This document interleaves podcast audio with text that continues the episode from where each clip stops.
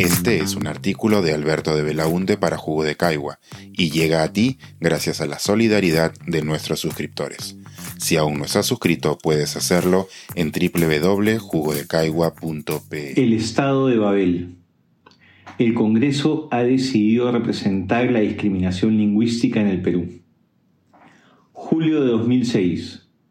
María Sumire de Conde, abogada cusqueña, juramenta como congresista de la República. A pesar de que juramentó hasta tres veces en quechua, no se quiso tomar como válido el acto porque no fue hecho en español. En ese mismo periodo parlamentario, su colega quechohablante, Hilaria Supe, fue duramente criticada en la portada de un diario limeño por la forma en la que escribía en español. Septiembre de 2018 se debate en el Congreso de la República el pedido de cuestión de confianza hecho por César Villanueva respecto a la reforma política, quizás el debate más importante de ese año. Un congresista interviene en quechua, dos le responden y debaten también en dicha lengua. Algunos congresistas lo toman a la broma, pero no hay nada gracioso, todo lo contrario algo tan insólito como cotidiano sucede. Los que no hablamos quechua no podíamos entender a nuestros colegas. El Congreso de la República del Perú, a diferencia del de países como Canadá o Bolivia, no tiene intérpretes de lenguas originarias.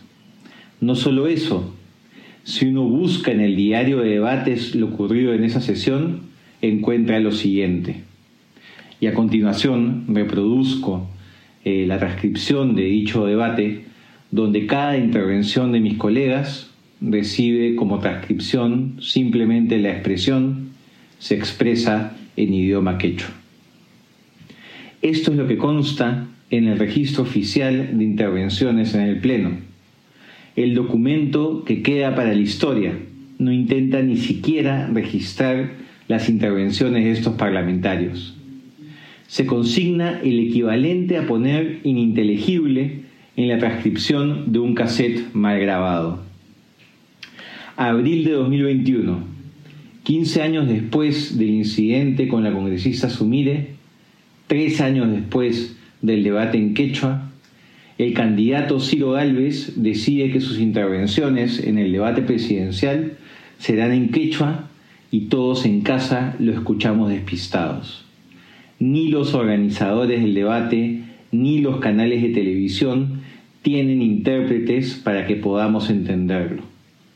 Si Galvez hubiese sido congresista, habría tenido similar suerte en un debate parlamentario.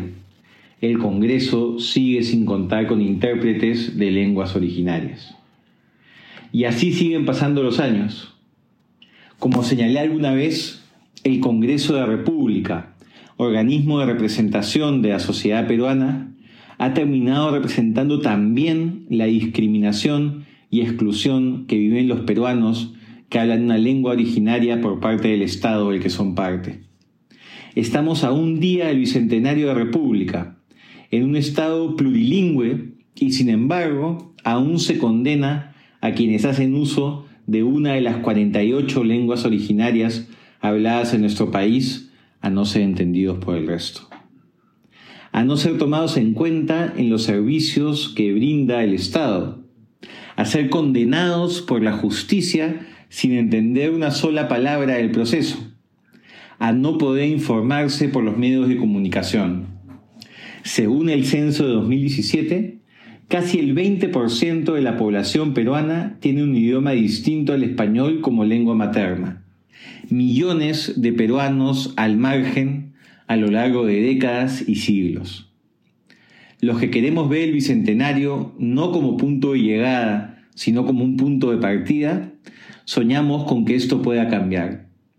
En el Congreso que acaba de terminar presenté un proyecto de ley para que sea obligatoria la interpretación en simultáneo de lenguas originarias en el debate. El proyecto será presentado nuevamente en este periodo por la congresista Flor Pablo y esperemos que ahora sí se apruebe.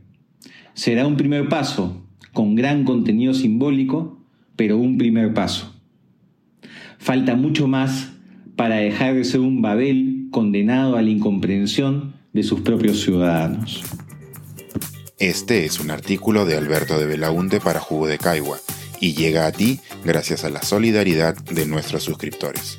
Si aún no estás suscrito, puedes hacerlo en www.jugodecaigua.pe.